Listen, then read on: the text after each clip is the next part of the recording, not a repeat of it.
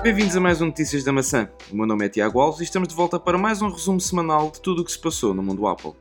E esta semana não começou da melhor forma para a Apple, pois a empresa da maçã está a investigar a explosão de um iPhone 6 nas mãos de uma menina de 11 anos na Califórnia.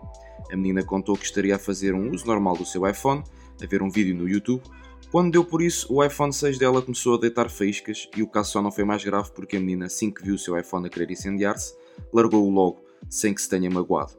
A mãe da criança diz ter entrado em contato com a Apple, que está já a investigar as causas da explosão do iPhone 6 e contou também que a empresa de Cupertino prometeu enviar um novo equipamento para a sua filha sem qualquer custo associado. É de louvar esta situação.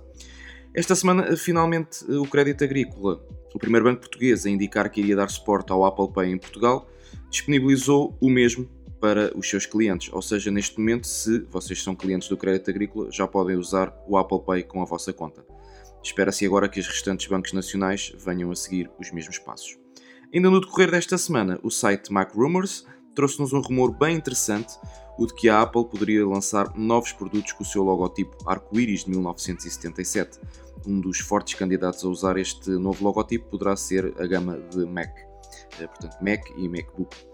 De recordar que o logotipo multicor teve a sua estreia no computador Apple II em 1977 e foi continuamente usado até 1998, altura em que a Apple decidiu começar a usar uma versão aproximada do seu logotipo atual. Foi ainda notícia esta semana, de modo a celebrar o Dia Mundial do Emoji, que se comemorou na quarta-feira, dia 17 de julho, a Apple divulgou quais os novos emojis que incluirá nas próximas versões do iOS, macOS, iPadOS e WatchOS. Destacam-se os emojis que simbolizam os relacionamentos e que agora são disponibilizadas em vários tons de pele e género, totalizando assim 75 combinações possíveis. Para além disso, a empresa da maçã não esqueceu as pessoas com deficiências, dificuldades físicas e motoras. Desta forma, existirá agora emojis diferentes, eh, referentes, aliás, a pessoas cegas, surdas, em cadeiras de rodas, entre outros.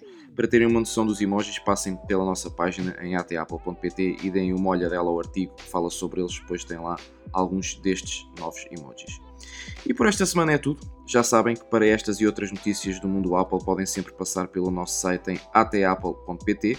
Sigam-nos nas nossas redes sociais, subscrevam os nossos podcasts e deixem os vossos comentários. E já agora, deixem também a vossa avaliação do podcast.